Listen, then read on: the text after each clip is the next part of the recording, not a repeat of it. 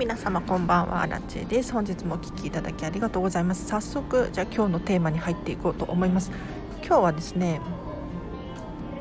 捨てるだけがお片付けじゃない残す方法を考えようというテーマで話をさせてください。で皆さん結構捨てることにフォーカスしていませんか？あのお片付けの質問でけかなり多いのがですねこれは捨てられないんですとか。どうしてもこれだけは取っておきたいんです。みたいな感じで質問されることが多いんですね。でそんな時私はどう答えているのかっていうとですね取っておきましょうっていうふうに伝えます。はい、どうしてあの捨てることにフォーカスしてしてるんですかって。残すことも考えていいんですよっていうふうに伝えさせていただいております。でこれについてちょっと今日は詳しく話をしていこうと思います。で皆さんありがちなのはこれはずっと使ってないんだよね。とか1回しか使ってないとかずっと眠ったままなんだよね。だから必要ないっていうふうに考えてしまうんです。ただ確かに必要ないというか使っていないのでこれから先も使わない可能性非常に高いのは分かっています。ただ私はですねいつも特に捨てる必要はないですよっていうふうに伝えています。というのも、えっと、こういったものがあるおかげで心の平和というのかな安心っていうのが保てるからなんですね、えっと、私もですね結構使ってないけど残しているものっていうのがあります。そういうのはどうしてるかっていうとですね、えっと、見て楽しんだりとか飾ってみるとかそういう風に使っています。なので皆さんももし使っていないけど捨てられないものがあるのであれば考え方を今一度改めていただいてですねあの残すことを考える。じゃあどうやったら残すことができるんだろうかっていうのを考えるといいかもしれないです。要するに他に使い方使う用途はないだろうか。例えば洋服だったとしても洋服として着るのではなくって何か別の方法で利用できるかもしれないですよね。例えばそうだな。私の場合はスカートをですねそのまま枕カバーの代わりにしたりして使ったりしたしていますよ、うん、あとはもう布として生地として何かリメイクをするだったりとかこういう方法もありますので使っていないから捨てるのではなくって使ってないんだけれどじゃあ何か違う方法で使えないかなだったりとかあとは何か違う方法はないかな飾っているだけで心が落ち着いたりとかそういう現象が起こるので何でもかんでもね捨てようとするのは良くないかなと思います。でお片付けで大事なのってあの自分が何が好きなのかを把握することだと思うんです。もし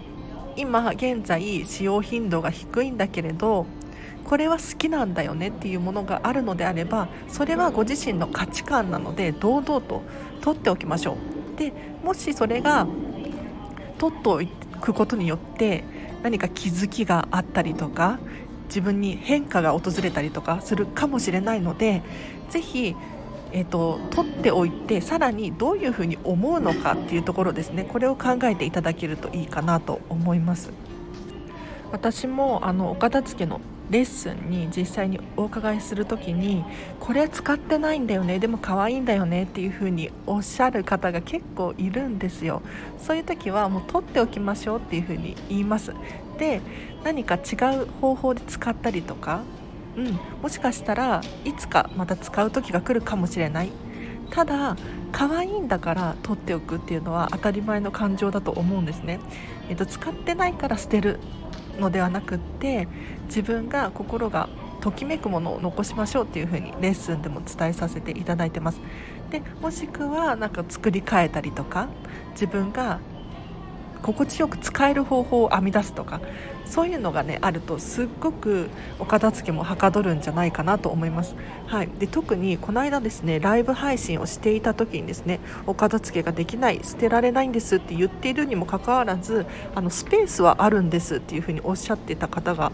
いたんですね。なのでスペースがあるのであれば無理に何でもかんでも捨てる必要はないんじゃないかなっていうふうに思ったんですよね。うん、なのであのスペースがある方の場合はですねどんどんあのスペースを利用していただいて可愛いものを飾ったりとか結構お洋服とかも靴とかもそうかもしれないですねあの見えるところに置いておくとすごく可愛い心地がいい自分の心がハッピーっていう風になることがありますのでぜひあのお片付けができないのではなくってあのスペースがあるのであればそこは有効活用してどうにかこうにか使う方法を模索するっていうのはいいかもしれないです。なので全てのものがそうですね。あの本当に必要なくって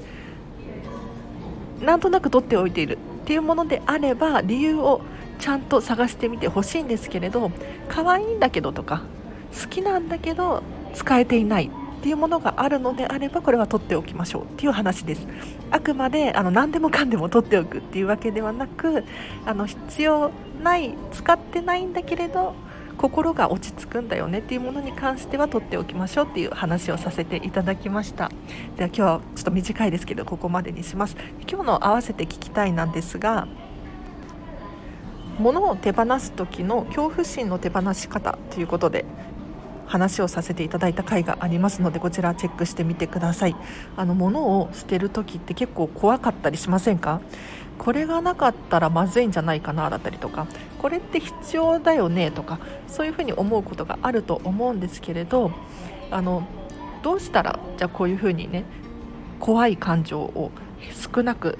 減らすことができるんだろうかっていうことを話している回がありますのでぜひチェックしてみてください。お知らせがいくつかあります。ノートでブログ書いてます。こちらはですね私が喋ってる内容を文字に起こしたものになっております。えっと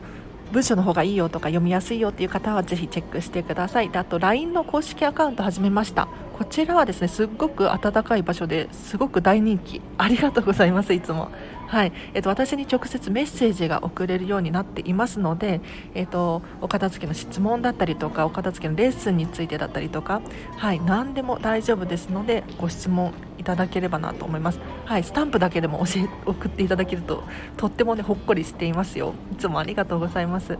えっと、一応私からメッセージが毎日届くようになっております。お片付けに関する話だったりとか今日はこの本を読んでいるよっていう話がですね私から直接送られてくるんですけれどそうすることによって皆様のお片付けのモチベーションが続くと思うのでぜひ今お片付け頑張ってるなんていう方はですねお友達申請していただきたいです。はい。と URL 貼っておきますね。であとインスタグラムもやっております。こちらはえっとラジオ更新したよという情報だったりとかあとお片付けのビフォーアフターですね。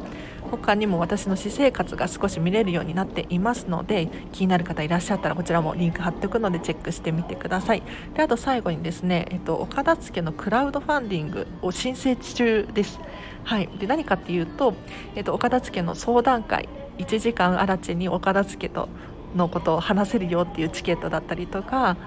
あとお片付けのレッスンですね。オンラインオフラインどっちもあります。ご用意してます。ととてもお得です。多分この値段でできるの最後かなって思いますのでちょっとあのまだ審査中なので審査通るかわからないんですけれど一応あのチェックすることはできるので見ることはできるようになってますのでリンク貼っておくのでチェックしてください。ということでじゃあここまでにします。でここからはちょっと雑談なので聞いてくださる方いらっしゃれば聞いていただきたいなと思います。で結構本気で話しているので最後までお付き合いいただけると嬉しいです、えーと、今日もですね、えーと、仕事が終わってから実はクラウドファンディングのリターンについて考えていたんですよね。でも申請中なのであれなんですけれど全てのリターンにですねあのプレゼントをご用意してまして何かっていうと私のこのスタンド FM の限定公開の URL を全てのリターンご購入者様にですねプレゼントとして特典としてつけようと思っております。でどんなことを話すかっていうとですねお片付けとは一切関係ないようなことを喋ろうかなと思っています。例えばクラウドファンディングについてだったりとかどうしてスタンド FM をやろうと思ったのかについてだったりとかあんまり公の場所では喋らない喋れないようなことを喋ろうと思っています。ので多分もしかしたら皆様のビジネスだったりとかマーケティングの話ですかね、まあ、ちょっと軽く参考になると思いますので私はこういう考えで、えーと、スタンド FM を始めました。クラウドファンディングやりたいと思ってますっていう話をさせていただこうと思っております。一応1時間くらいの結構なボリュームで喋ろうと思っていますので、えーとお勉強感覚でいつもはですねお片付けに関する情報を聞き流してもらうような回なんですけれど結構参考になるんじゃないかなと私自身思っていますのでぜひぜひペンとノートを片手にですねこれはクラウドファンディングのリターンご購入者様全員にですね、えー、と限定公開の URL をメールで送らせていただこうと思っております。でその内容を今日はずっと考えていてやっと5000文字くらいになったんですよね。ただなんか1時間喋ろうと思うとどうやらあと倍1万文字くらいは文字にしないといけないみたいでですね。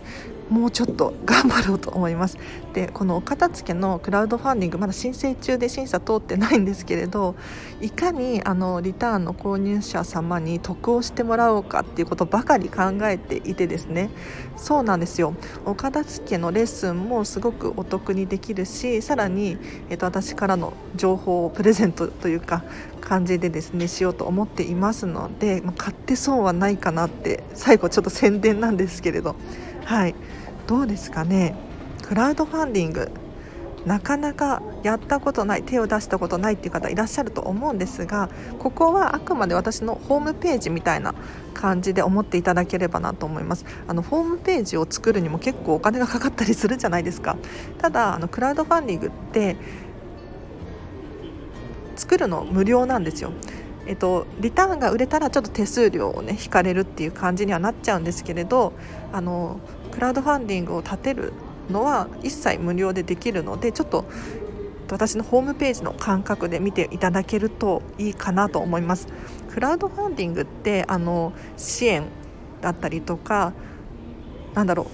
う全くの他人からお金を集めるっていうことなので結構詐欺だとか宗教だみたいに言われることがあるかもしれないんですけれどそんなことなくってですね要するに予約販売ですねうん、あの私のリターンはお片付けのレッスンしますよっていう予約販売なので 全然あのホームページと同じです。同じ感覚で見てもらえればなと思います。ちょっとね今日ごちゃごちゃしている環境で喋ってたのであれかもしれないんですがお聞きいただきありがとうございました、えっと、このチャンネルは見習いこんまり流片付けコンサルタントである私がもっと片付けがしたくなるそんな理由や効果を話したりとかいただいたレターを